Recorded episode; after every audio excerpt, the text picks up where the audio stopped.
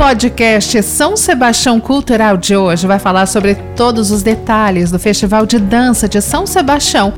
Todas as danças. Compartilha aí que o nosso podcast começou. Giro Cultural.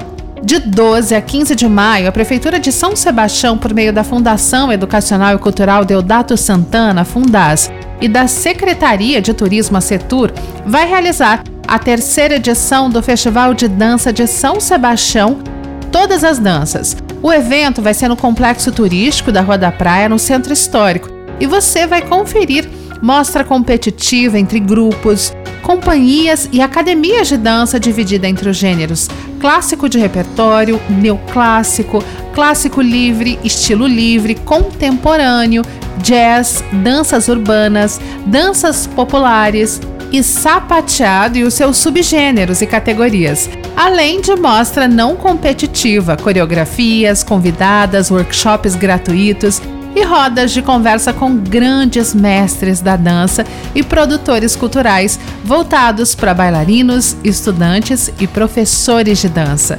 Mais de 600 bailarinos e 40 grupos já confirmaram presença no festival, representando cidades como São Paulo, Cubatão, Salto, Batuba, Ilhabela, Caraguatatuba, Paulínia, Cordeirópolis, Iracemápolis, Iperó, São Vicente claro, São Sebastião. O corpo de jurados do festival será composto por personalidades de grande expressão nos meios artísticos da dança nacional e internacional, como o especialista em jazz e musical theater Zeca Rodrigues, o especialista em danças urbanas Edson Guiu, a coreógrafa, professora e bailarina Tati Sanches, coreógrafa, professora e bailarina Esmeralda Gasal, e o professor e pesquisador da cultura hip hop Henrique Bianchini.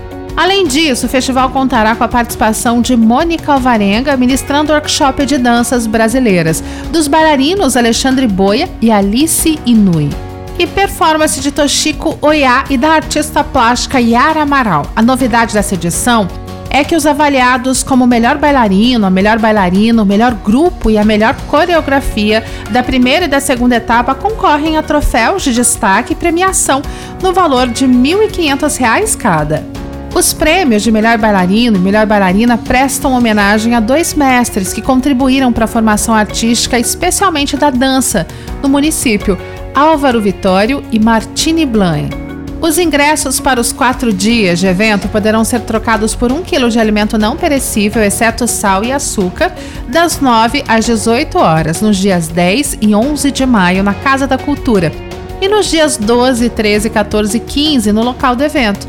Toda a arrecadação será destinada posteriormente ao Fundo Social de São Sebastião.